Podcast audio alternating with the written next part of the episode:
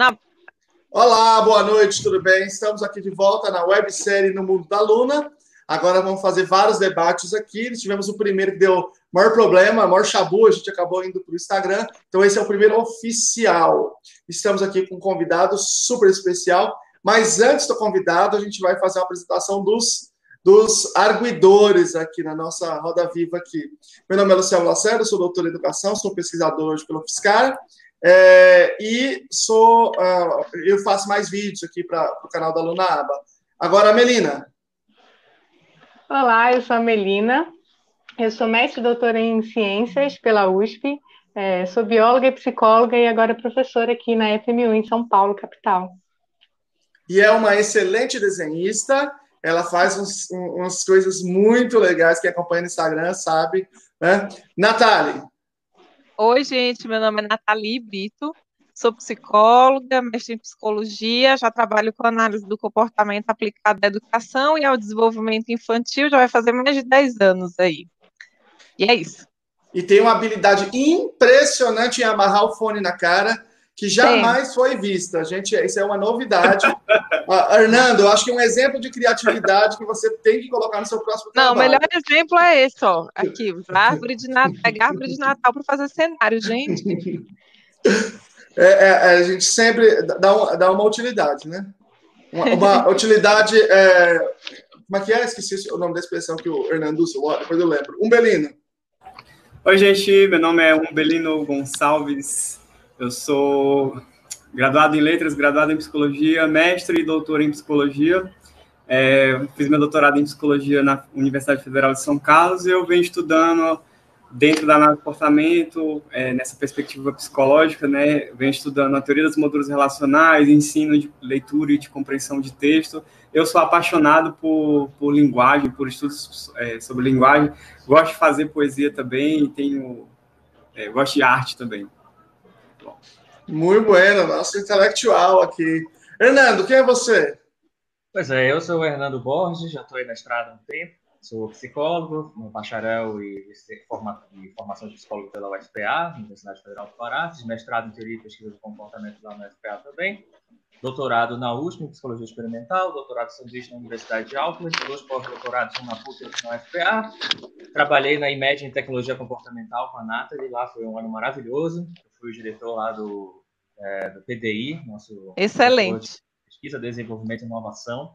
A gente fez muita coisa legal, pesquisa, extensão e coisa numa instituição privada. E agora acabei de assumir uma vaga de professor efetivo aqui na Universidade Estadual de Londrina, em análise. Uhul, parabéns! Profissionais e institucionais. Vou continuar trabalhando com a aba, essas coisas. Tem um grupo muito bom aqui que eu já estou integrando, de estágios e coisas desse tipo trabalhar com autismo, coisas bem nessa área de educação, inclusão e processos institucionais também. E nisso eu estou nesses 10 anos, desde a iniciação científica, trabalhando com comportamento novo, origem de comportamento novo, mais especificamente o que indivíduos, organismos diferentes fazem em situações de resolução de problemas, situações inéditas. Chega lá um dia na minha casa, minha chave, ela eu coloco na fechadura, ela quebra. Tem um problema, isso é muito raro na minha vida acontecer. E agora, como é que eu vou abrir a porta de casa? É isso que eu estudei nesses 10 anos, aí, desde a minha iniciação científica, mestrado, doutorado e, e continuo ainda até hoje. Estudei isso com pombo, com rato, com macaco, com corvo, com cobra, com tartaruga, com seres humanos, desenvolvimento típico, atípico, jovens e adolescentes. Só falta a melhor idade. Vou chegar lá também, eu tenho um projeto para isso. E aí, nessa trajetória toda, estudando, eu estudei vários processos comportamentais que falam dessa origem de comportamentos novos. Eu tento dialogar o máximo possível com outras áreas também, como a necessidade de falar né, de criatividade principalmente a área de desenvolvimento humano, que a Nata, a gente tem até um artigo que vai sair agora, que é uma proposta nossa de unificar as áreas da criatividade de uma visão operante com o desenvolvimento de uma visão operante. A criatividade ela também se desenvolve como um repertório a longo prazo, né? uma visão molar, estendida temporalmente. Né? Ser criativo, você requer ter aprendizagens passadas, tem que ter bagagem. Quanto mais bagagem, mais criativo em potencial você é. Né? Então, essa, esse link das duas áreas é uma coisa bem comum e atual hoje em dia, e na análise de comportamento a gente está começando isso. Então é isso, tem muita coisa para falar, só eu posso falar dias e dias, então fico a critério de vocês, do que vocês estão interessados em discutir por enquanto. Certo? E é, claro, um grande prazer estar aqui com o Céu, que eu sou fã, Nath também, do Berino, várias partidas do P4, né? então, oh. é, eu acho um programa interessante, eu acho uma iniciativa maravilhosa. Em épocas ainda de isolamento social, isso daqui é uma luz, né? um farol para a gente ter alguma coisa para fazer, continuar discutindo, mostrar para as pessoas. Então, eu fico muito agradecido de participar aqui com vocês neste momento. Show de bola. Você fez uma, ah. uma falou algumas coisinhas sobre a concepção de, de criatividade, né? Eu estou aqui com o livro do Hernando, deixa eu ver aqui. Criatividade, suas origens e produtos sob uma perspectiva comportamental, é da IMED. Também tenho. Ela está ali. E eu quero começar com uma pergunta aqui, que é o seguinte: na, na página 102, você fala de, de, dos vários grupos que estudam é, criatividade, e você fala de uma, um fenômeno chamado isolação paroquial. E é, eu, acho, eu acho bem, bem irônico que o analista do comportamento fale disso, né? Porque é uma área extremamente isolada, né? Até dentro da análise do comportamento, aquelas pesquisas que mostram o Java, só cito o Java, o GEAB, só o GEAB, replicado várias vezes, é muito interessante. E você se comporta diferente no livro, você lê todo mundo. Você lê os biólogos, neurocientistas, é, cognitivistas, psicanalistas, todo mundo. Então você faz uma jornada bem diferente do que normalmente a gente vê em análise do comportamento. Dito isso, tenho, é, é, a minha pergunta é: como que dentro da análise do comportamento essa sua visão geral repercutiu, como você entende isso? E se outras áreas, se isso abriu, porque a crítica é o seguinte: nós precisamos abrir, porque aí se a gente consumir outras literaturas, eles também vão consumir a nossa, e aí a gente vai dialogar. Então a, a, a verdade é, é, é tem se aberto essas pontes com outros campos, outras pessoas estão interessadas no que você está escrevendo e em que outras pessoas estão escrevendo na perspectiva comportamental? Sim, é uma pergunta importante e é curioso. Você tem, tem muitas respostas para essa tua pergunta, né? tem muitos níveis aí. Mas respondendo essa imediata já de, de que as outras pessoas têm lido do meu trabalho, sim. É, a maioria dos meus artigos são, na verdade, mais em revistas de cognição. Os cognitivistas são loucos por essa, por essa perspectiva. Os cognitivistas mais atuais. Né? A revolução cognitiva lá tem os dois momentos. A metáfora do computador, lá aquela primeira, que já é quase histórica, e tem a mais atual, já de cognição corporeada, que é quase um behaviorismo 2.0. Então, esse pessoal está muito aberto para o que a gente está falando. Neurocientistas também, etólogos também. Eu converso muito com etólogos. Né? Boa parte da minha formação foi em etologia também, o estudo do comportamento animal e ambiente natural. Também. Por isso que eu trabalhei com macaco, corvo e tudo mais. Sempre tive grandes etólogos nas minhas bancas de mestrado e doutorado. E é um pessoal que está muito ligado nisso de comportamento novo. E essa isolação paroquial da análise do comportamento com outras áreas tem um, percurso histórico, né? Lá no começo, quando o Skinner estava desenvolvendo a área, todo mundo falava, não, isso é uma loucura que esse jovem formado em letras, né, que não Belino está fazendo aqui. E o Skinner lá, então, começou a criar o local dele para ele poder falar. E aí surgiu, então, um gueto na psicologia, que foi a análise de comportamento, behaviorismo. E aí se desenvolveu, ganhou corpo, e hoje em dia ele está num momento já de expansão. Por exemplo, essa, esse, esse isolamento paroquial que a gente fala muito, a gente vê muito na década, no século passado. Hoje em dia eu já acho que é quase meio superado, em parte, ou boa parte, esse isolamento. Por exemplo, Miguel Nicoletti, nosso é, muito candidato a ser um Nobel brasileiro, né?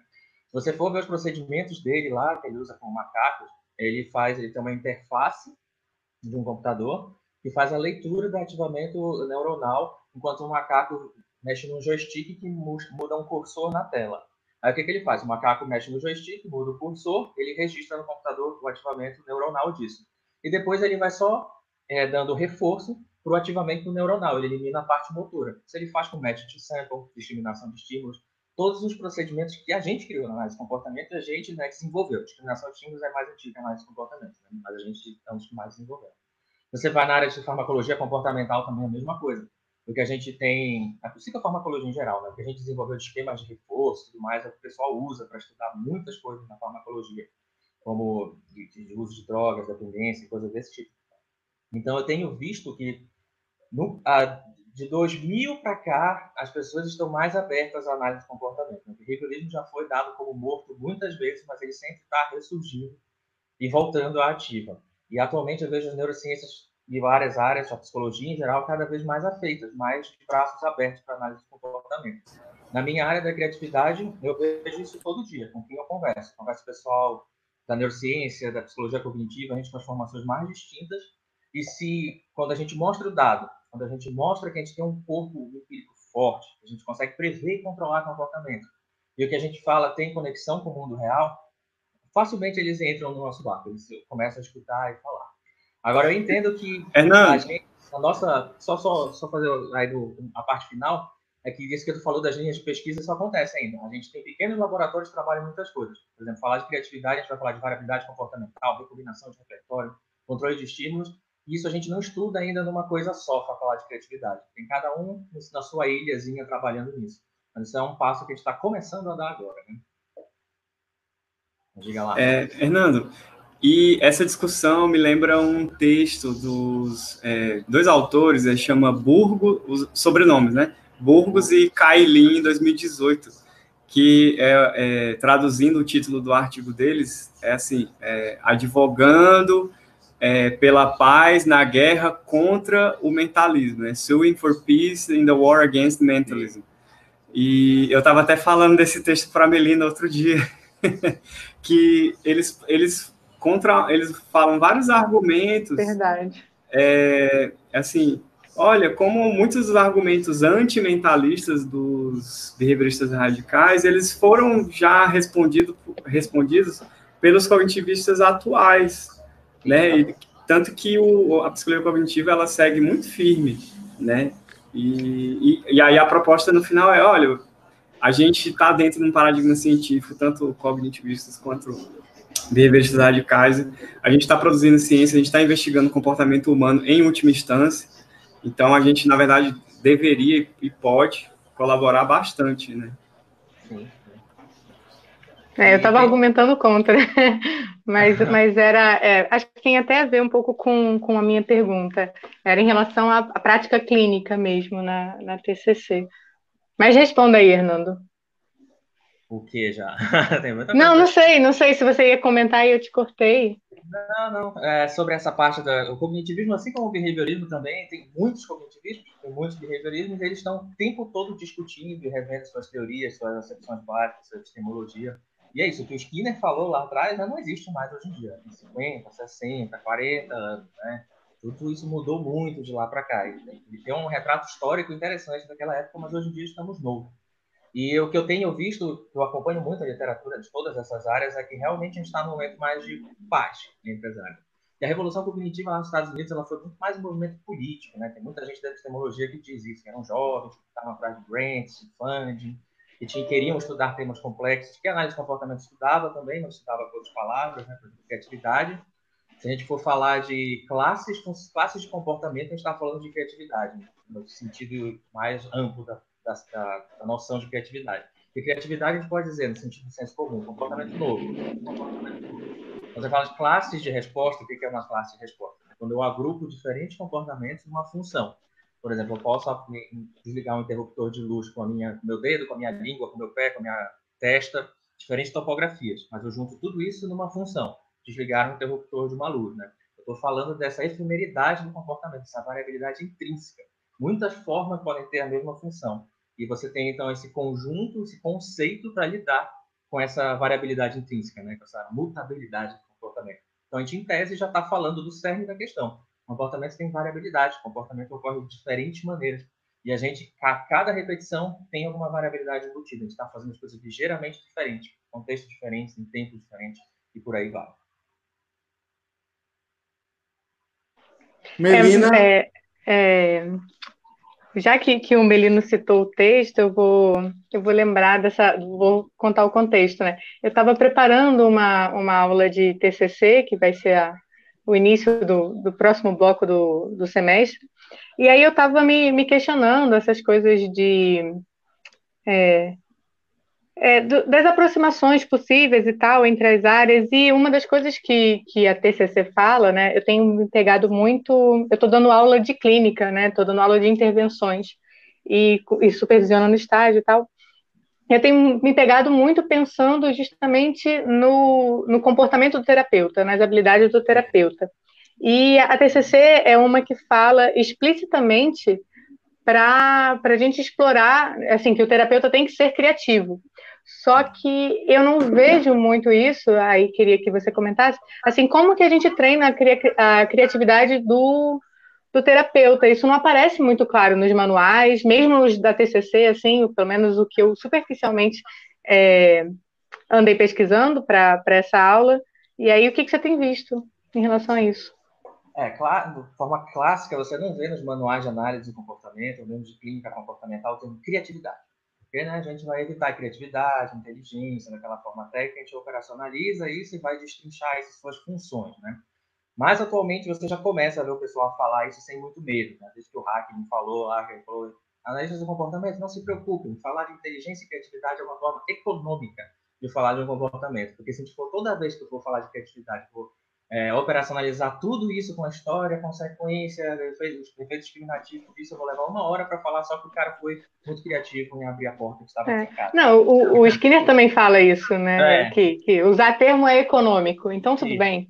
Pois é, que tem esses dois momentos lá. Quando você vai fazer seu experimento, analisar o comportamento técnico, aí sim você tem que operacionalizar e passo a passo.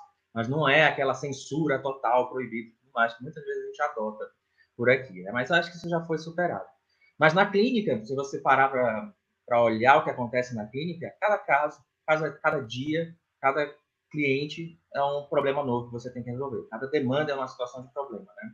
A gente tem esse pool na clínica de geral, né, que você faz é, supervisões, coisa para conseguir comportamentos pré-requisitos para lidar com isso, né? Mas em tese, cada sessão que você se depara vis-a-vis, face a face com o ser humano, Verdade. demanda, você tem um problema para resolver. E é um problema que você não tem um repertório pronto para aquilo. Você tem um background, alguns repertórios, outros comportamentos, outros que você já aprendeu de outros casos, de livro, de experiência, de supervisão, que podem te ajudar naquele comportamento para resolver aquela demanda, aquele problema. Mas aquele problema é único, é novo. E aí você tem que ser criativo, você tem que emitir comportamentos novos, você tem que recombinar, você tem que variar, né? Para conseguir dar conta daquilo. Então, eu vejo que muito no, nos livros, textos e artigos, o pessoal recomenda, seja criativo mas não fala como, né? É como é que é ser criativo? Ó, te vira lá na hora, vê o que dá para acontecer. Mas o que a gente tem visto o pessoal também das terceira onda também faz a mesma coisa. Eles falam lá, você tem que ser criativo, receptivo, mas não diz o caminho para isso. O caminho a gente está é. construindo. O caminho a gente tem algum desses processos, como eu falei, de variabilidade, recombinação, adução por contingências e tantos outros, que eles te dão uma forma, de, uma um caminho que você pode construir comportamentos novos, aproveitando ao máximo o que você já aprendeu antes. E sempre levando em conta que isso é fundamental para entender a criatividade de uma perspectiva operante. A criatividade não vem do nada. A criatividade de criar, né, ela não vem do vácuo, ela não surge de uma inspiração. Né? Tem um, um, pesquisador da criatividade que ele divide o cenário da criatividade, o mundo da entender a criatividade em três perspectivas distintas. Uma que é da inspiração divina, né? Tem um ser de outra dimensão imaterial que te inspira a ter aquela criatividade, a ter um comportamento novo, ou pode ser uma musa, um deus, alguma coisa. Muito comum nas histórias antigas, você pega a Ilíada, Odisseia, é só isso. Os textos sagrados de, de judaicos e cristãos também são cheios desse momento. A Ilíada começa assim. Canta, é, musa, acorda de Aquiles. É, e geralmente a criatividade é ligada à loucura também, porque isso tem um rastro é empírico mesmo também. Existem muitos. E a loucura. E a loucura ao vinho. é, também, né? A, a, a, ausência da sobriedade também. Que é outra coisa que liga muito com a criatividade, né? Tem muita gente que diz, ah, eu vou beber para ficar mais criativo, né? Vou, ou vou usar de diferentes drogas para isso. Não existe nada para isso, viu, gente? Não tem nada que diga que isso vai ser ou não. O que acontece é que o uso recreativo de diferentes drogas acontece no mundo inteiro, álcool, cigarro. Mas, mas tem gente criativa. Você não acha que o córtex pré-frontal pode, pode dar uma bloqueada em repertórios novos? Pois é, tem dado que mostra que sim, tem dado que mostra que não. E o problema mais da neurociência é que é, operacionalizar o que é esse comportamento novo. Por exemplo, eles usam muito anagrama e coisas desse tipo, não resolução de problema em si. Então, a área, na verdade, do estudo neurocientífico da criatividade é mais caótica do que a psicologia inteira. Não existe nenhum dado replicado assim em muitos artigos. E você vai ter um artigo que vai falar cada um de uma coisa com um resultado totalmente diferente tem umas revisões de literaturas boas sobre isso que mostra que é o caos total e já, o problema é porque eles não operacionalizam o comportamento direito.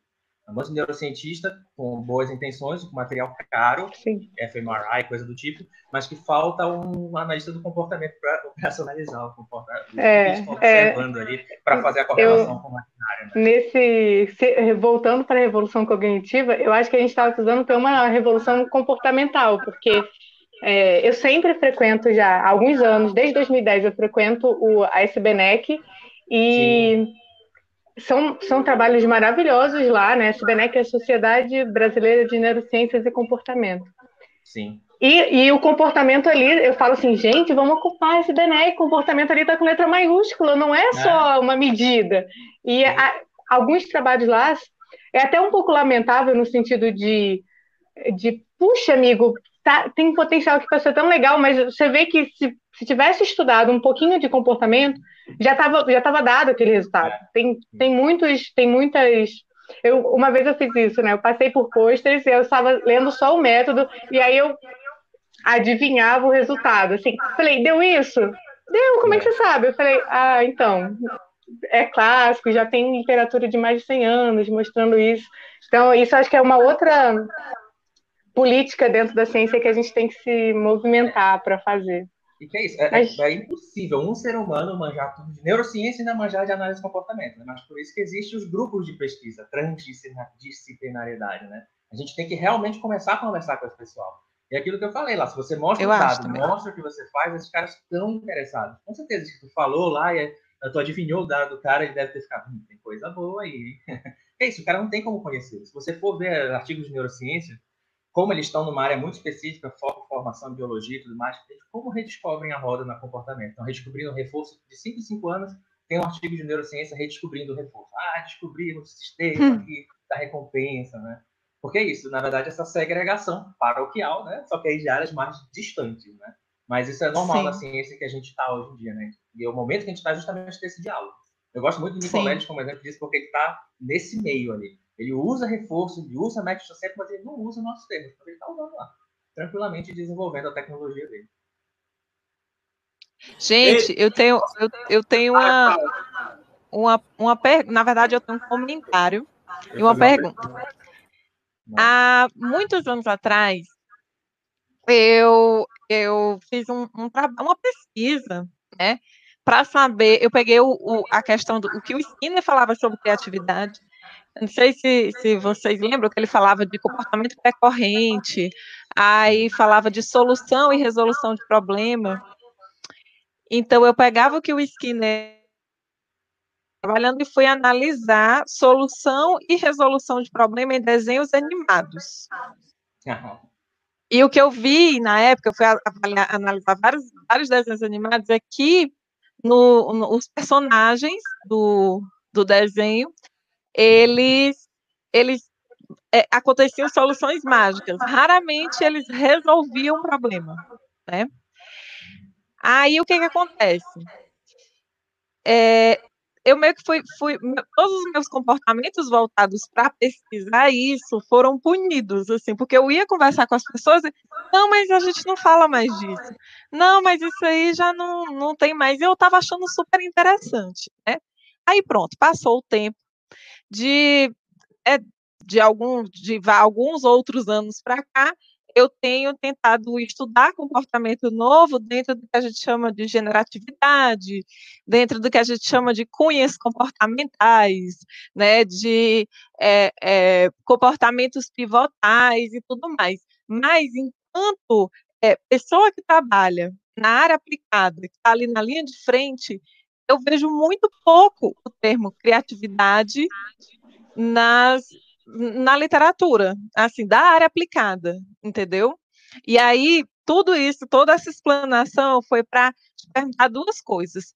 É isso que o Skinner falou, né? Realmente não se tem mais essa discussão, ou, ou, ou enfim, ela, ela evoluiu. E a segunda coisa é por que, que, que não se fala tanto em criatividade né, nessa área específica? Né? Por que tantos termos, eu não sei se é, fariam parte da mesma área, se todos seriam relativos à criatividade, enfim. É isso. Pois é, essa do Skinner, que ele falava de comportamento pré-corrente, da solução do problema, ele estava muito focado numa orientação para comportamento verbal. Ele estava muito falando de resolução de problema em humanos, né? Como a gente verbaliza a resolução de problema, aquela coisa de que você fazer uma coisa é o comportamento A, falar sobre o que você fez é o comportamento B, né? E isso altera o comportamento A em ocorrências futuras, coisas desse tipo, né? Estava muito naquela discussão dele de autocontrole, de do, do, da criação de selfie que ele dizia, né, que ele tinha aquela frase muito bonita que seres humanos têm muitos selfies, né? Eu tenho um selfie na, em casa, eu tenho um selfie com a minha namorada, eu tenho um selfie no meu trabalho, né? Que são diferentes repertórios comportamentais modelados nesses contextos e diante de um estímulo discriminativo distinto, eles ocorrem de formas distintas, né? Então ele estava muito nessa noção de comportamento verbal. E o que, o que ocorreu é que as pesquisas em comportamento verbal, nesses operantes verbais, como o Skinner colocou, ela é bem parca, né? Tem algumas coisas acontecendo por aí, tem o Caio Miguel trabalhando com isso, algumas pessoas, mas assim, como o Skinner falou de pesquisar mesmo essas coisas, não se tem tanto. Então isso meio que parou, sim. E as pessoas foram mais estudar comportamento nesse em modelos, eh, comportamento novo, criatividade em modelos animais, né? Ratos, pombos e seres humanos, principalmente nessas situações de resolução de problemas, né? O que, é que eu faço num ambiente novo ou qual é o efeito de diferentes aprendizagens num ambiente novo. Então, o que o Skinner falou não é que está errado ou foi esperado, ele só não teve gente trabalhando ainda, ele está lá guardado, esperando, né? Mas eu acho que tem muita coisa que dá para fazer em análise literária, coisa dessas mais assim, para realmente falar de comportamento verbal. Tem até um pessoal que trabalhou um pouco com isso, que eles falavam do controle informal da resposta, lá na década de 80, Winston Baker, pessoal, que eles pegavam essa noção do Skinner para desenvolver, né? Como diferentes estímulos discriminativos verbais controlam o comportamento do outro, falar de metáfora, coisa desse tipo, né? E o pensamento pré-corrente também, por exemplo, tem o, o Lovenkrown lá, ele fala do joint control, né? Ele fala quando eu vou escolher um livro numa prateleira, eu tenho os estímulos discriminativos que são os nomes dos livros na prateleira e o meu comportamento verbal encoberto, que é a ciência e comportamento humano do Skinner. E que ele fala, e tem uns experimentos que mostram esse comando que na hora da escolha tem um matching, assim, ele vê o ciência e comportamento humano escrito, o, o, comportamento verbal dele encoberto e tem tipo um mini aha, um insight ali na hora que ele encontra. É uma área de pesquisa muito interessante essa do joint control, né, atenção compartilhada. Não, nem, nem, lembro como é em português, mas é, é, essa parte aí eu acho que falta gente para estudar. Eu acredito que é uma área que vai crescer no futuro próximo. Eu pretendo entrar um pouco nisso, pretendo fazer essa aproximação, principalmente para equivalência de estímulo, para falar de recombinação de repertório. Né? Massa. conversou um pouco disso. Tem muita coisa para ser feita aí. É que isso, falta cientista no mundo, né, gente? Falta mestre do comportamento, falta pesquisa. Então a gente tem pouca gente para muito problema. Então a gente vai caminhando aos poucos. Né? Assim, mais cientistas, mais pesquisa, mais financiamento, a gente já teria respondido isso. Mas a gente vai lidar. Inclusive, postei um estudo agora aqui, na, na, Natália, na, nos comentários, que é aquele que eu tinha comentado, você não tinha entrado ainda. Traduzindo, certo. seria artista comportamental, examinando a relação entre habilidades interpessoais e prática efetiva é, dos, de a, aplicadores em análise do comportamento aplicada, em que ele fala, inclusive, que um dos elementos fundamentais é a criatividade. Fernando, eu quero, eu quero a só dar uma... A, a segunda da, da Nath, que é essa é legal, da parte da Sim. aplicada né, que falou, na aplicada, né, quando você está lá numa intervenção comportamental, né, você dificilmente vai falar de criatividade, vai falar de flexibilidade, essas coisas, né, é muito difícil isso, até profissional. Isso é uma cautela da área, né, porque se você for ver, tem um pequeno paradoxo aí, né, porque a gente quer treinar um comportamento, parece que a gente vai falar de uma coisa específica, que tem um protocolo, tem uma coisa ali que eu quero chegar naquele comportamento A. E quando você vai falar de criatividade, a coisa fica mais solta, tem esse controle difuso, né? Isso é uma, é uma massa de comportamentos, é uma coisa que vai chegar, que vai emergir, né? Então, o que eu sinto é que a gente está meio que numa transição epistemológica mesmo, né? De sair do que a gente, lá no passado, no século XX, a gente chegou. O nosso protocolo, com os nossos métodos, a gente consegue treinar, a gente consegue prever, a gente consegue ensinar e a gente consegue fazer o que a gente construir comportamento, modelar. E a gente consegue aquele comportamento específico, aquele alvo que eu quero. E agora a gente está vendo que com esse alvo que a gente chega, ele pode se tornar outras coisas, a gente pode explorar isso. E aí sim entra variabilidade, recombinação e outras coisas. É um segundo momento. Eu vejo isso com bons olhos como quase que uma evolução da área, né? A gente está cada vez mais olhando para o comportamento nessa forma probabilística que ele é mesmo. E com essa variabilidade como uma dimensão do comportamento, né? A gente costuma falar, qual é a dimensão do comportamento? Ah, ele tem uma duração, ele tem uma frequência, ele tem uma latência ele tem uma variabilidade também, né? O Newton já começou a falar isso na década de 80, 90, né? Então, essa é uma coisa que a gente está desenvolvendo. E eu acho que deve chegar em breve, mas com essa cautela, né, lá no front, com quem trabalha com intervenção comportamental. Nosso artigo vai bem nessa, nessa, nessa direção, né, Nath? A gente querer sim, sim, como estruturar sim. isso para chegar lá. Mas é isso, eu acho que é uma cautela importante. Porque se a gente começar, ah, é tudo criatividade, vai lá, modela de qualquer jeito, não tem critério, dá problema. A gente sabe que isso dá problema.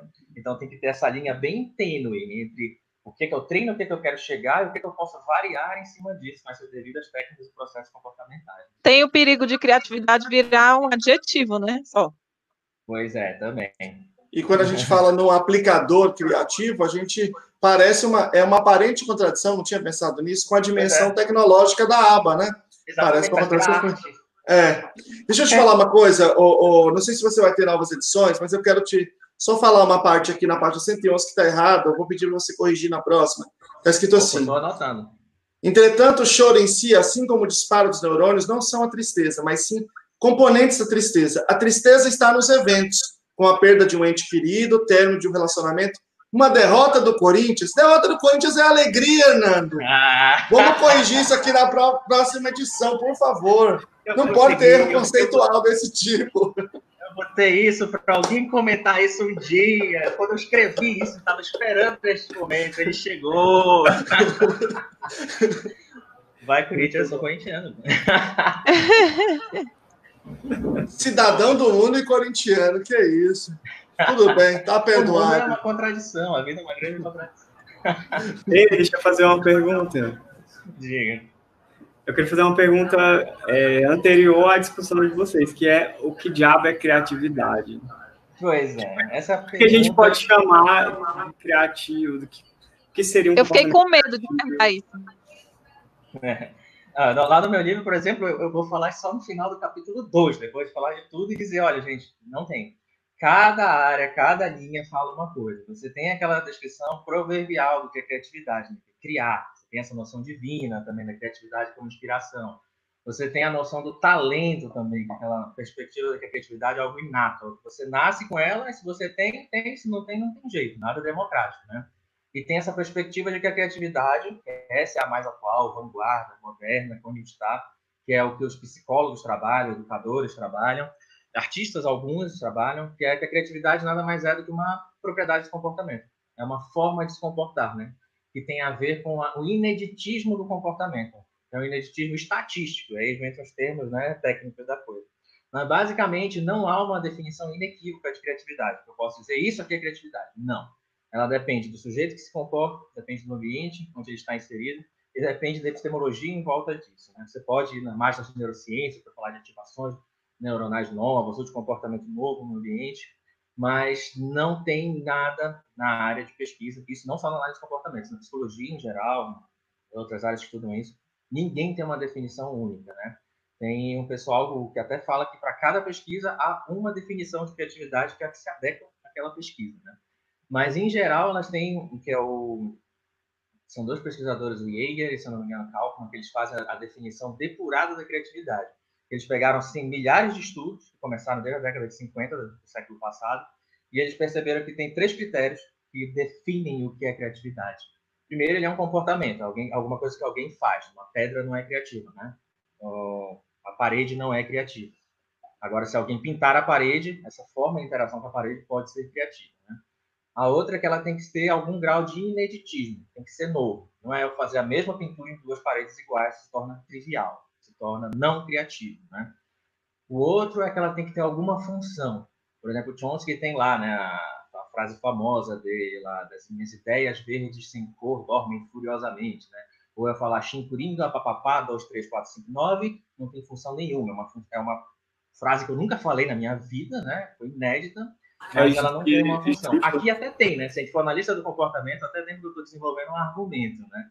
Mas muitas então já tem uma função embutida. Mas para ser criativa, ela tem que ser funcional, ela tem que ser adaptativa, ela tem que funcionar naquela situação, né? E um terceiro que alguns colocam ou não é que ela tem que ter uma dispersão na cultura, né? Por exemplo, se eu escrever um poema maravilhoso, muito triste sobre o isolamento social que a gente vive, o mundo, uma falta de inteligência que corrói ele hoje em dia e deixar isso na minha gaveta, isso talvez não seja criativo, porque nunca vai sair da minha gaveta se ninguém descobrir isso, morre comigo na minha gaveta. Então, para ser criativo, teria que ter essa dispersão. É como o cara, primeiro o cara que criou os componentes de um celular, que foi passando para outras outras indústrias até a gente chegar nesse microcomputador de palma de mão. Né? Você tem que divulgar isso, tem que espalhar na cultura. Né? Esse, então, esse último critério é interessante, porque realmente é, eu estava pensando sobre isso. Ah, o que é ser criativo? E, e uma das coisas que eu pensei tinha a ver com isso. Tipo assim, é criativo em relação a outras coisas que outras pessoas fizeram. Isso É, então, eu estava pensando em termos. Eu estava pensando em termos de controle de estímulo, porque nessa aula que eu dei sobre criatividade, eu, eu passei algumas coisas assim de normalmente o artista ele consegue ver alguma relação que outras pessoas não, não viram antes e, e é isso que é que é o, o que é criativo, né? Assim, é o é como se fosse assim, o controle de estímulos que não está na cultura, que não tá, não é o óbvio, né? E, e, e, que é aquela mudança, assim, mas que ainda assim não destoa tanto, porque acho que se destoar muito, a gente vai marginalizando, vira loucura, né? Então, né, aquela, essa, esse meio do caminho entre o artista e o louco, quando a gente pensa em termos de controle de estímulos, acho que faz algum sentido. Sim, total. Não, tem uma área que estuda isso especificamente, que é a estética experimental. Ela é um braço da psicofísica. Os caras estudam qual é a aprazibilidade de um estímulo novo em, relação à novidade dele e à familiaridade. E eles conseguem ver, num grupo assim, centenas de milhares de pessoas que eles têm diferentes culturas, que um estímulo que ele é muito familiar, ele é pouco interessante, ele é trivial. Enquanto ele vai caminhando num contínuo de novidade, ele tem parcelas novas, ele vai ficando mais aprazível, mais interessante. Mas chega um ponto que ele é tão estranho, tão absurdo, tão fora da familiar, ele começa a ser desinteressante, não aprazível. Então é uma curva em um invertido. Que aí o pessoal começa a estudar estética disso para avaliar qual é a nossa percepção de obras de arte e tudo mais. É uma área bem interessante, tem da psicologia. É, eu lembrei. Tem uma, tem uma ah. pergunta aqui, peraí. Só, só para a gente interagir com o público também. A Jéssica perguntou. É, eu sei que você escreveu isso no livro, mas acho que é um elemento interessante que não apareceu aqui ainda. Como é que podemos relacionar o comportamento criativo com o nível de seleção cultural? Beijo, Jéssica. Beijo, Jéssica, também. Mandar um abraço para a Jéssica também. Obrigado pela pergunta. Que é uma pergunta muito boa, é onde eu quero me meter na minha pesquisa agora, falar dessas coisas mais culturais. Porque para a gente falar de criatividade uma perspectiva operante, comportamento novo, a gente vai trabalhar com pelo menos né, os três níveis: filogênese, ontogênese e cultura. Quem quiser joga epigenética ali no meio, guicho cultural ali no meio, por aí vai. Né? Ficar se discutindo isso. Mas desde a filogênese, eu trabalhei, por exemplo, com Cove Nova Caledônia, tartaruga, pombo e rato, porque eu estava trabalhando com evolução convergente. Eu queria ver justamente como diferentes espécies, diferentes animais, resolvem uma situação, um problema novo, nova, né? Como é que a recombinação de repertório no processo comportamental ocorre nessas diferentes espécies com filogêneses tão distintas, né? Apesar dessa história bem diversa filogenética, eles resolvem problemas usando ferramentas e coisas desse tipo, né? Na ontogênese, então, isso segue, né? Você tem aquele organismo que tem lá essa história de filogenética, chega no ambiente e esse ambiente é mutável, ele está o tempo todo mudando, é um dia diferente, um ambiente diferente, ele se locomove, e então ele tem essa flexibilidade, essa plasticidade comportamental, que ela é geralmente correlacionada né, com o sistema nervoso central e as especificações neuronais de cada uma das espécies, que é espécies que são mais flexíveis e outras. Né? Óbvio que o macaco tem mais flexibilidade comportamental que uma anêmona do mar, por aí vai. Né? Isso a psicologia comparada estuda muito. E no nível cultural entra justamente isso que eu estava comentando ainda agora, porque na criatividade, além da análise de comportamento, no, no escopo maior, os pesquisadores costumam dividir a criatividade em pelo menos duas categorias de idade. Uma é a criatividade P, que é a criatividade pessoal, psicológica, que é, por exemplo, eu sair daqui da nossa live, eu vou lá no YouTube, pego o meu violão aqui atrás e vou aprender a tocar uma, uma música do bar no violão. Eu nunca toquei bar no meu violão, só tocando rock progressivo. Então eu vou lá tocar o bar, aquilo é novo na minha história de vida. Eu nunca toquei bar antes. Ou pior ainda, se eu pego um clarinete ali, que eu tenho um clarinete, mas nunca nem tirei da caixa. Se eu tocar e aprender clarinete hoje à noite vendo um vídeo no YouTube, eu tenho um exemplo de criatividade P. Na minha história de vida como, como medida, eu tenho essa instância de comportamento novo. Um comportamento completamente novo que eu desenvolvi aprendendo com o meu ambiente. Então você teria essa instância de criatividade P, pessoal. E aí eu vou variando isso. Começo a criar uma melodia, começo a tocar uma música que eu já sabia no violão, no clarinete, e por aí vai. Uma outra forma de criatividade, tem uma outra categoria, né, que eles falam que isso só são diferenças de, de estrutura, não tanto, tanto de função, seria a criatividade H, que é a criatividade histórica, ou criatividade com C maiúsculo. Que é, por exemplo, quando o senhor Skinner chegou lá e desenvolveu o behaviorismo radical. Ou quando o primeiro cara desenvolveu um clarinete. É quando a gente desenvolve algo que é novo tendo a história do grupo, da cultura como medida. Veja, na criatividade P, a medida é a minha história. É eu fazer algo novo que eu nunca tinha tido feito, nunca fiz antes, eu como um organismo. Na H, é no meu grupo. Todas as pessoas com quem eu convivo, da história acumulada que eu cheguei até aqui, que eu tenho disponível, eu fiz algo novo. Criei um gênero musical novo, criei uma música nova, criei um dispositivo tecnológico novo, criei uma teoria nova, né? E aí vem esse outro componente dessa criatividade H, que é o quanto ela se dispersa na cultura, né? A gente começa a falar das contingências entrelaçadas, né? Que o pessoal da cultura gosta muito. Tem tudo a ver com isso, né? De como um comportamento novo no indivíduo ele se espalha, se dissemina nos outros e como isso tem variações, né? Tem os exemplos clássicos lá de macacos que lavavam batata no Japão, né? Tinha um macaco que deixou cair uma batata acidentalmente no mar, ficou salgado, limpou da terra, e os filhotes, que era imo, era, era uma macaca, os filhotes começaram a fazer isso e se espalhou pela cultura. Eles tiveram a sorte, foi uma casa científica dos mais maravilhosos que tem, os caras observaram isso acontecendo ali em loco no mundo real. E que eles viram exatamente isso como comportamento, um exemplo de criatividade psicológica, pessoal. Um indivíduo se comportou de uma maneira nova, isso tem uma consequência, tem um efeito. Outros indivíduos daquele grupo entram em contato com essa consequência e começam a multiplicar isso e a se disseminar, até isso fazer parte da cultura do indivíduo, né? do grupo, perdão.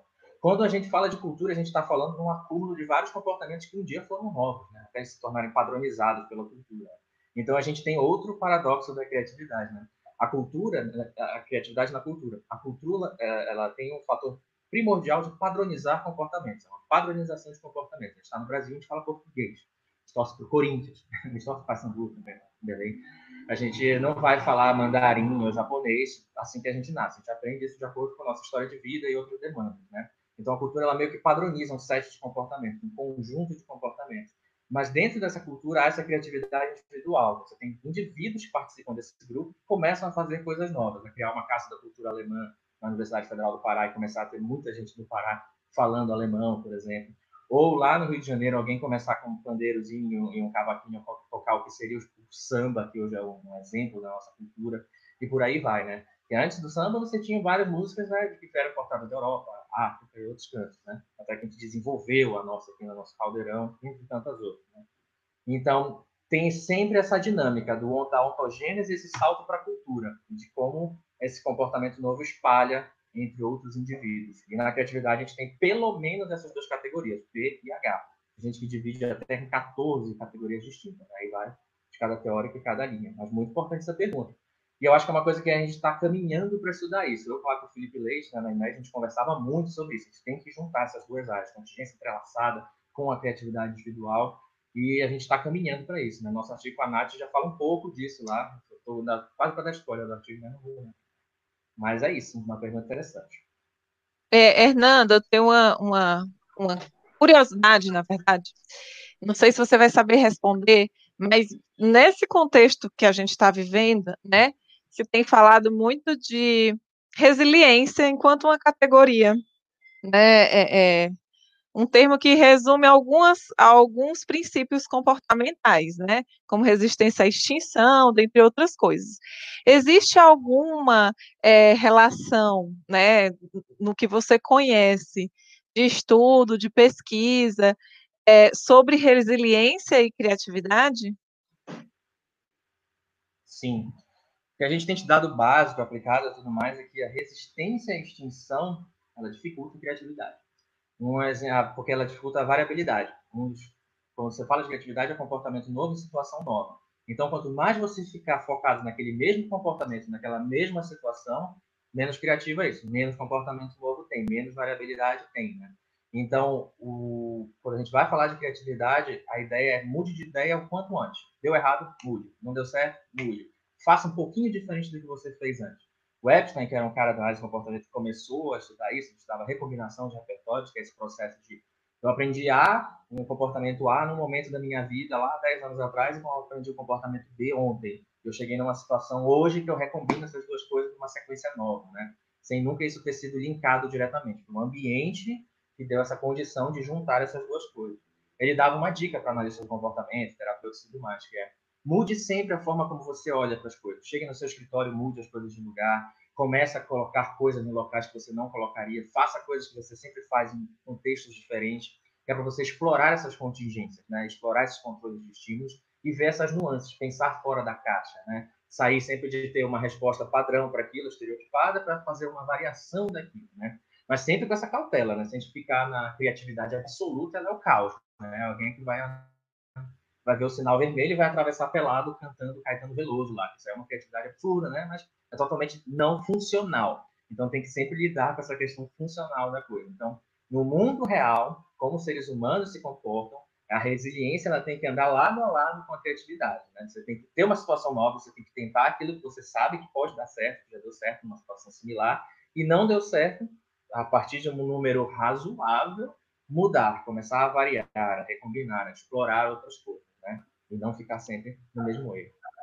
O Edson fez o um comentário aqui, a estética experimental começou com Fetcher, é muito bom ouvir outro analista de comportamento falando sobre psicofísica. É, e aí, já entrando nessa linha, tem várias perguntas aqui. Beijo, Edson. É, por o exemplo. da UF tá mandando ver aqui. É, ela, ele, é, ele é parceiro lá no Rio.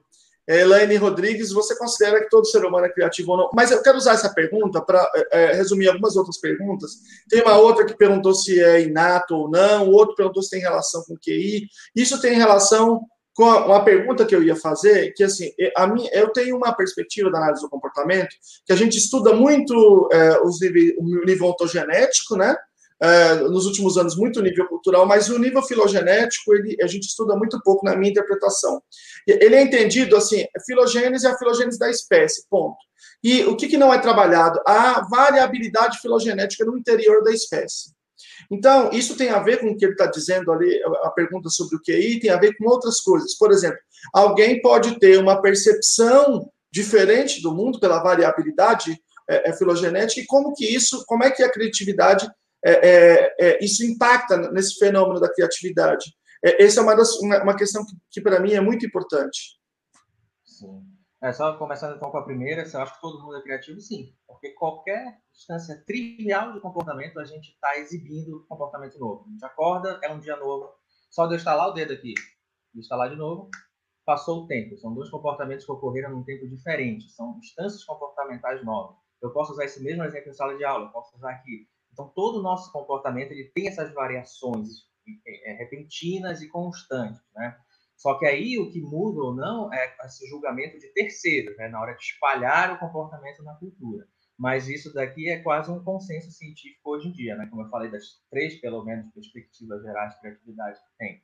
Uma que é da inspiração divina, né? Do inato, que você nasce criativo ou não. E essa que ela é uma propriedade do comportamento. A criatividade é um fenômeno natural. Nós somos criativos durante o nosso dia inteiro, em maior ou menor grau, com menor ou menor impacto, seja desenvolvendo uma teoria ou fazendo uma piada interessante no bar, ou hoje no chat, né, porque ninguém vai mais pro bar, é no WhatsApp que a gente faz piada.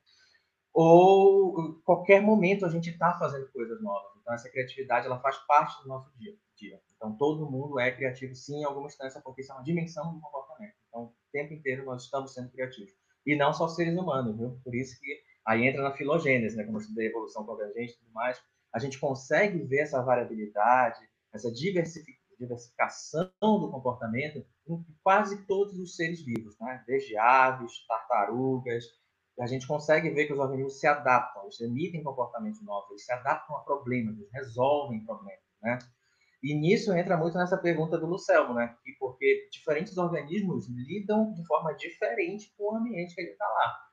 Por exemplo, um rato nunca vai voar, enquanto que um pombo vai voar para resolver um problema. Seres humanos vão falar muito sobre o problema, a gente não vai ficar cheirando tanto o problema como um rato cheiraria, já que ele é um, um animal que o sentido primordial dele é o olfato, né? você é um roedor.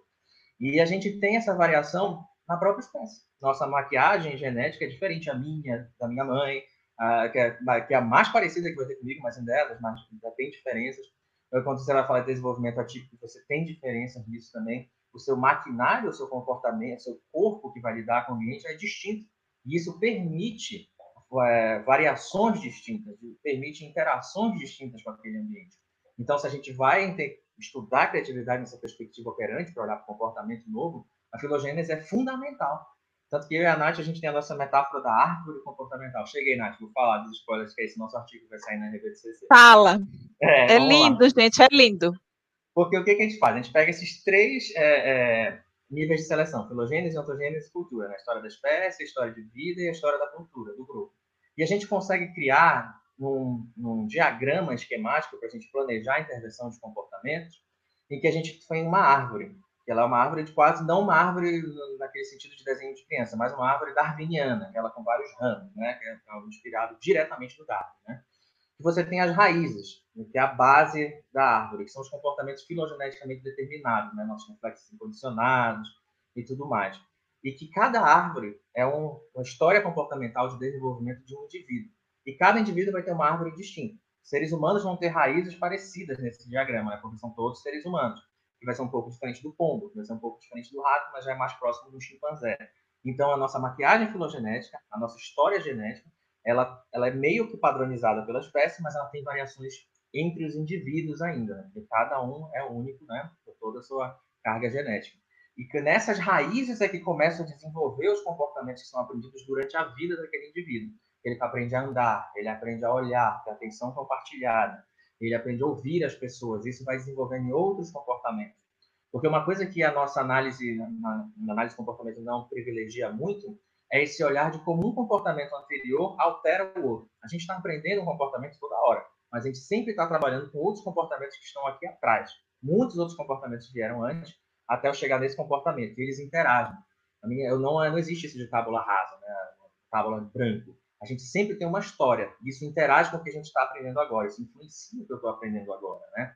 Então, quando a gente começa a traçar esses comportamentos desses mais básicos da filogênese, como isso vai espalhando na ontogênese, você consegue fazer um, um caminho desenvolvimental mesmo do repertório do comportamento do indivíduo, de como ele vai, a partir de diferentes aprendizagens, diferentes momentos, ele vai expandindo os galhos da árvore dele, né? ele vai expandindo o repertório, por exemplo, criando e sendo um compositor de música aqui, ou jogando basquete para cá, e como que ele aprende a jogar com o time dele no basquete, influencia ele aqui com a banda dele que ele vai ter fazendo música, um repertório de, de trabalhar com time, de cooperação que ele aprendeu ali, interage com outros, né? E aí a metáfora vai embora, de uma árvore para uma copa de árvores, que seria a floresta, que seria a cultura e tudo mais, né?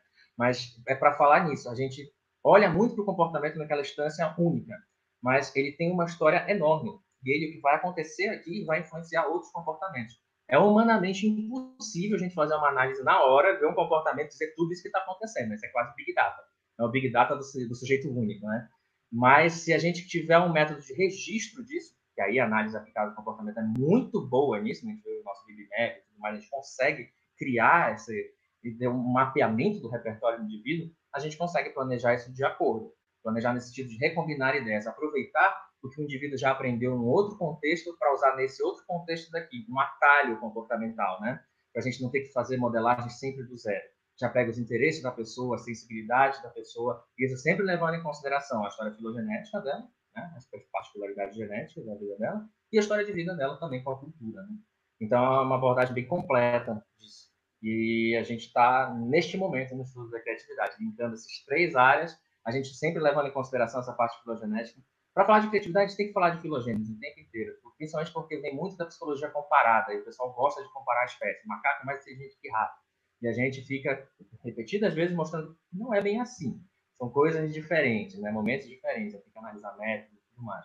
Mas é uma discussão que está o tempo inteiro para a gente. E, de fato, a gente focou muito na ontogênese, mas a gente não pode nunca esquecer que quem se comporta é um organismo. Isso também é uma história filogenética, né? senão a gente entra no vácuo que se comporta. O Marlon e eu já estou fazendo, eu já estou fazendo meus currículos no modelo da árvore, viu? É isso. E, e, o Hernando vai apresentar na Jaque a árvore, não é isso? Também, exatamente. Primeira vez que eu vou apresentar em público lá. Então, Jaques do Brasil, inscrevam-se lá no Instituto Walden4.com.br. O Marlon fez um comentário interessante que ele disse o seguinte: a criatividade como planejamento e projeto abre portas para a compreensão de que os artistas podem e devem ser apoiados com editais de financiamento, etc. A arte não é mágica. É, eu acho bem interessante essa reflexão, porque ela fala um pouco sobre o impacto de todas essas discussões que a gente está falando na política pública, na vida da comunidade, na vida é, é, da nossa cultura, na sobrevivência da cultura. Né? Melina, existia outra pergunta, não era? É, não, que, que bom que casou, que é justamente sobre arte. Tem uma, tem, tem um movimento de quadrinhos, chama Contra Quadrinhos, não sei se você conhece, Fernando. É, a sigla é, em francês chama OUBAPO, que é, o, sei lá, é francês. é, e, e, fala justamente assim, a ideia é produzir fora da média, é produzir, é, é, o PO é de potencial, né, do final. E e eles combinam um monte de desafios e de, de coisas de restrição, porque a gente tem uma ideia do artista, né, que o artista produz assim, ai, ah, me dá aqui, o que você já falou, né, uma folha em branco e eu vou ter, ai, estou inspirada e, e, e produzo. E, e o que esse movimento está tá trazendo é justamente assim, propõe uma série de restrições, você vai ter que criar uma história de alguém com uma perna só, num outro planeta que só tem 10 pessoas possíveis para você falar. Aí, assim, eu, é, é, eu já consigo imaginar uma coisa. Então, é mais fácil. É... Aí, eu queria que você comentasse isso da, do, do trabalho do artista, assim, como um trabalho que dá para ver. Acho que casou com a pergunta aí. Como, como um, Melina, um repete, repete, o nome desse, desse negócio que tu falou, fiquei curiosa. É OUBAPO, O-U-B-A-P-O. Tá, valeu. É, a, quem estuda isso aqui no Brasil é a Maria Clara Carneiro, que, que, é, que fez, fez é, parte da pesquisa dela lá na França também. Ela é professora da Faculdade de Santa Maria. Ah, pois é, essa parte aí tem, tem muita coisa falando disso. Em, em geral, o próprio Skinner já começou com isso. Ele falou de criatividade duas vezes especificamente no, no Creating the Creative Artist, ou Criando o Artista Criativo. Ele vai falar das contingências que envolvem isso e no dele famoso On Having a Poem, né, que ele faz aquela metáfora famosíssima dele, ele diz que um artista quando cria um poema, ele seria análogo, na verdade análogo, a uma gestante. A gestante, o que é? Ela está gestando né, um organismo novo, que tem a carga genética dela, de seu parceiro, e aquilo, o organismo dela é só o locus de encontro desses fenômenos genéticos que vai ao mundo, né? Assim seria o poeta, que ele tem então nele um locus de diferentes histórias, das inspirações dele, da língua materna dele, das referências dele, das emoções dele, e que ele canaliza essas histórias num pedaço de papel. Né? Metáfora muito famosa, muito criticada também, mas eu acho que ela tem a sua beleza. Né?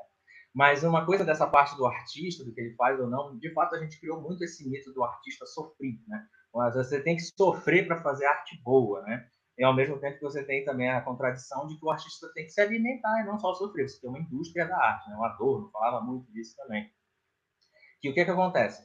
Na análise de comportamento, quando a gente vai falar de criatividade, ou principalmente do, do artista, né, a gente tem que, a gente geralmente diferencia duas categorias de reforço, duas categorias de consequência. O reforço intrínseco, que é eu pegar meu violão e fazer uma melodia muito bonita, eu olho, poxa, gostei dessa melodia aqui, foi intrínseco, né, no sentido, o meu comportamento produziu ali aquela consequência imediata daquele som que me foi aprazido, que eu curti. E tem o extrínseco, que é eu gravar isso, jogar no SoundCloud e conseguir dinheiro com isso. Seriam outras pessoas começarem a valorizar isso, me dar esse outro reforço, reforço financeiro, ou um reforço de reconhecimento, coisa desse tipo, reforço social, né? Então tem essas duas categorias que elas são fundamentais para o artista, né? Isso conversa muito com a criatividade P, com a criatividade H também, né? Para eu escrever mais poemas, eu tenho que ter mais reforço sobre isso, né? Frequência. Você recebe reforço, você aumenta essa frequência, né? A atenção é uma das reforços mais genéricos que a gente tem para artistas, né? Artistas são muito sensíveis à atenção. O Picasso tem um exemplo anedótico muito disso. Ele fazia todas as bricolagens, as coisas dele, mostrava para uma tia dele que sempre elogiava. E ele, em todas as biografias dele, sempre dizia que ele se interessou pela arte por causa dessa tia dele. E qualquer porcaria que ele botava lá, das doidices da cabeça dele, lembra que é o Picasso que a gente está falando, a tia dele falava maravilhoso, muito lindo. E em cima disso ele variava, né? Respeito do reforço.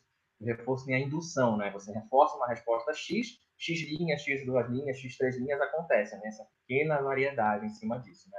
E a atenção tem sido um dos processos mais comuns de reforço para esse tipo de coisa. Né? Então, quando a gente fala com artistas, sim, a gente tem esses dois tipos de, de, de reforço. Políticas públicas são essenciais para isso, para que o artista tenha variabilidade em cima do que ele produz, que a coisa dele tenha alcance, que ele possa sair, tocar, que ele possa mostrar que ele tem a condição de fazer isso, né? E ninguém vai fazer arte no mundo que não reforça a arte, que não reforça o comportamento. Né? Normalmente, está falando de criatividade na perspectiva operante. A gente tem que olhar para a consequência, né? E aí tem muito artista que é resiliente, que é o artista que sofre, que é o cara que produz a arte dele mesmo sem ganhar um tostão, né? É muito comum na nossa cultura, que é uma cultura que desvaloriza sistematicamente a arte. Né? A gente tem sempre uma coisa menor, a ciência seria maior, ou até nem a ciência hoje em dia, né? Que a gente está no período de obscurantismo tamanho, que nem a ciência mais é bem vista, né? Já nem sei mais o que é bem visto hoje em dia nesse caso. Mas ainda assim, a arte sempre é olhada dessa forma, ah, qualquer um pode fazer, ah, é mágico. Não. A arte é um processo. Um bom artista ele dedica a vida inteira dele para isso. Tem um estudo que mostra que um artista produzir um estudo, um, uma peça em diferentes modalidades de arte, poesia, arte plástica, música, ele tem que ter pelo menos, na média, viu? 10 anos de expertise na área dele. Ou seja, se eu quero fazer uma composição de violino, eu tenho que estar estudando violino e composição há 10 anos para eu ter chance de ter uma peça bem reconhecida, uma coisa que a, que minha, meu grupo vai reconhecer como, oh, isso é razoável, isso é arte. Óbvio que, né, média tem o Mozart lá com 4 anos já estava bombando, né?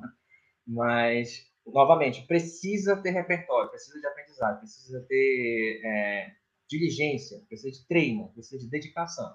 Não é uma coisa mágica. Novamente, tem gente que tem mais facilidade ou não, depende da prática ou não, tem momentos certos, mas requer treino. Ninguém vai chegar e vou escrever um livro que vai mudar a psicologia de um dia para outro sem eu nunca ter escrito psicologia. Vai virar pseudociência.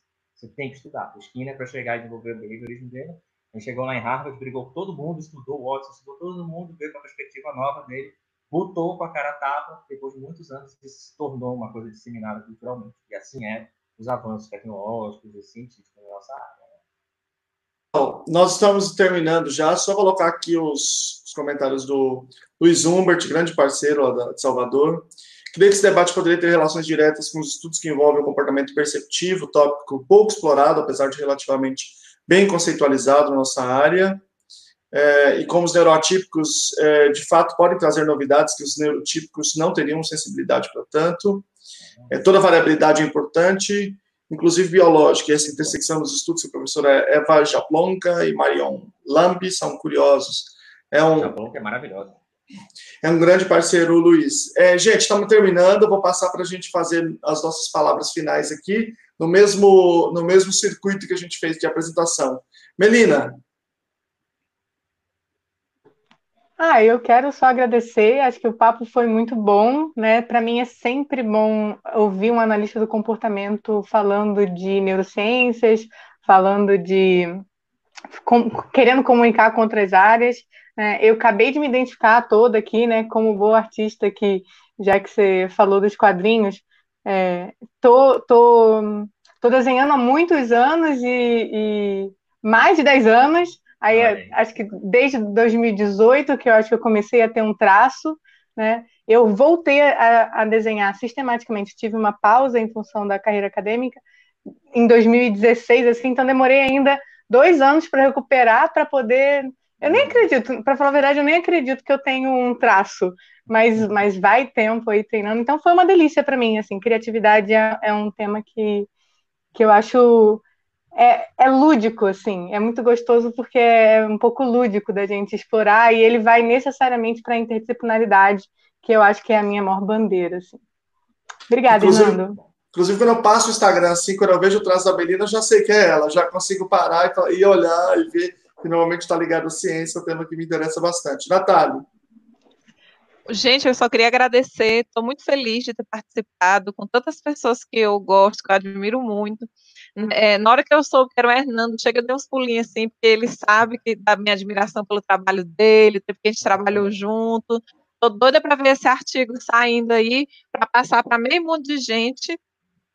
É, eu, eu realmente acredito na, na vejo vejo funcionando bastante, né? E, e, quero muitas outras pesquisas na área da, da, da árvore. Sim. É, com certeza. Uh, Umbelino. Ah, queria agradecer a participação do, do Hernando, que foi enriqueceu muito. A gente está começando essa, essa websérie no Mundo da Aluna, e agradecer todo mundo que participou aí, comentando, gente, que isso, isso também é, traz essa dinamicidade, essa é uma das propostas desse projeto. E agradecer a presença de todos vocês aí, da, da Melina, da Nathalie, do Lucel, e é um assunto, olha, a gente sabe que se deixasse a gente ficava até altas horas, né? Porque tem muita coisa para conversar. Né? Eu estava aqui me segurando, ah, queria falar sobre escrita criativa, vários, tem vários exercícios de, de, de escrita criativa que dá para falar, enfim. É, fica para próximas oportunidades.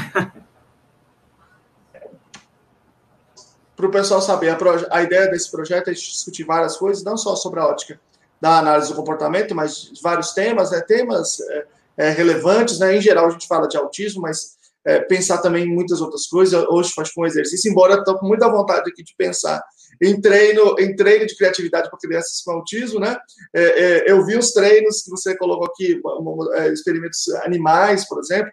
É, eu achei a história do, do, do, golfinho muito interessante, né? O golfinho todo criativo. E aí, pensando em, em treinos de criatividade, né? É, acho que é um campo interessante que a gente pode desenvolver. Mas esse primeiro é, esse primeiro episódio oficial do No Mundo da Luna foi muito enriquecido por duas coisas aqui, é, Hernando, pela sua presença, que foi pô, top. Top é a palavra que a gente tem, deveria extinguir, né? O pessoal disse, mas eu achei que eu achava tão curiosa que eu acho que ficou legal. É, foi sensacional. Eu adoro top. Eu é, ah, então eu uso topper. É, é um superlativo de top. Pronto, então Massa. Tá é, é. Massa, lá, lá no Ceará já é outra coisa.